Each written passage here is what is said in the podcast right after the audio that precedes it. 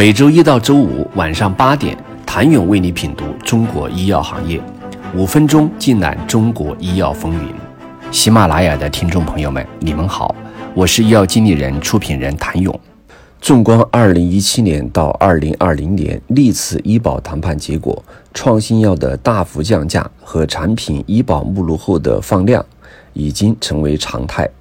兴业证券医药首席分析师徐嘉熙在医药经理人承办的“二零二一中国医药企业家、科学家、投资家大会”提出，近两年我国已经逐步进入到了药物经济学为王的创新药时代。在刚刚结束的二零二一医保谈判中，又有不少新产品进入了医保目录中，并且从谈判当日的资本市场反馈来看。大家对于医保谈判还是满怀期待，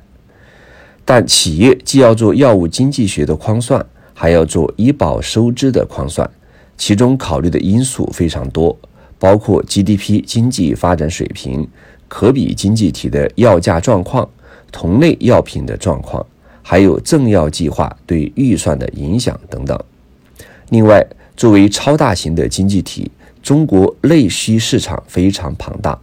哪怕是一些罕见病用药，若考虑到数额，无论是对国际巨头还是国内企业，仍有一定的吸引力。这也是其能够进行药物谈判的基础。产品进入医保目录后，尽管大部分产品价格降幅不小，但最终还是实现了快速放量，形成了双赢的格局。除了创新药的价格谈判之外，国内 DRG 和 DIP 的推广也值得关注。DRG 从上个世纪八十年代美国推出以后，已有很多的经济体在使用，对于医疗质量和医保费用控制之间达成了一个平衡。我国从二零一一年开始探索 DRG，但它在全国范围内多个城市进行推广，其实还是近几年的事情。DIP 与 DRG 稍有不同。DIP 的分组要比 DRG 更细致，在控费机制上采取的是结余留用、超支分担的方式。当前，无论是 DRG 还是 DIP，仍处于逐步推广中。而国产品种是否进入 DRG 或 DIP，是否是占用相关费用，各地情况不同，要看各地推广进度，才能判断 DRG、DIP 对于相关药品放量的影响程度。对于普通仿制药而言，集采已经进入了新常态。今年进行的第六批胰岛素专项集采，考虑的这种大分子药物的复杂性，相对而言更加温和一些。无论是对中选还是非中选的企业，都保留了一定的市场份额。总体而言，带量采购常态化趋势已经形成，未来将可能扩展至生物制品等领域，且存在。跨通用名集采的可能性。当下，对于头部公司或者部分早期的生物技术公司转型成为生物制药企业而言，已经初步具备了商业化能力。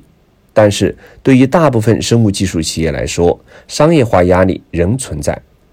仅从2020年各个临床试验申报类型来看，无论是大分子、小分子药物，申报靶点大多集中在 TKI、PD-1。企业后期商业化的挑战可想而知，这也意味着在产品上市之后，各种循证医学研究当中，要去展示自己产品与其他靶点产品的区别和过人之处，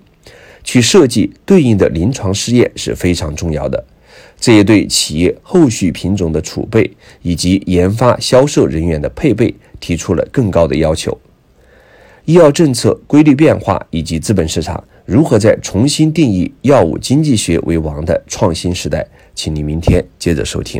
谢谢您的收听。想了解更多最新鲜的行业资讯、市场动态、政策分析，请扫描二维码或添加医药经理人微信公众号“医药经理人”——医药行业的新闻与资源中心。我是谭勇，明天见。